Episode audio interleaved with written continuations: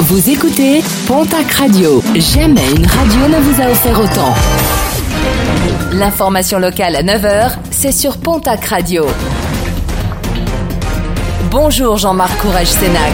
Très bon mardi à vous toutes et vous tous. Un écobuage mal maîtrisé, certainement à l'origine de l'important feu de végétation qui a touché hier la commune de Cers dans les Hautes-Pyrénées.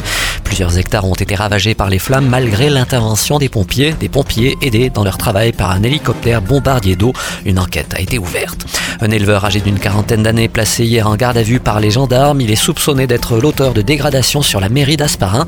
Dans la nuit de samedi à dimanche, la porte d'entrée de l'hôtel de ville avait été arrachée. Un acte qui n'aurait aucun lien avec la grogne actuelle des agriculteurs. Il pourrait également être l'auteur de tags insultants à l'égard du maire de Macaille. L'association aux Pyrénéennes des maires de France s'émeut de la récente condamnation du maire de Villain-Bitz suite au décès d'une fillette de deux ans en marge de la fête locale de la commune. L'association a voté une motion dans laquelle elle dénonce un jugement disproportionné de la justice face à ce drame. Le maire avait été condamné à huit mois de prison avec sursis. La MF 65 dénonce une judiciarisation croissante de la vie sociale et s'inquiète de l'exposition accrue des élus face au risque de procédures judiciaires. Les agriculteurs ne baissent pas les bras mais changent d'action dès ce mardi dans la région et plus particulièrement dans les Landes.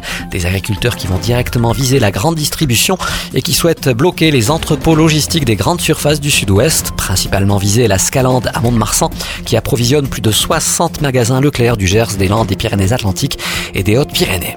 Une grève programmée ce jeudi, celle de l'éducation nationale, avec plusieurs rassemblements programmés dans la région. Le manque de moyens est notamment dénoncé, perte de pouvoir d'achat, suppression de postes au sein de plusieurs filières.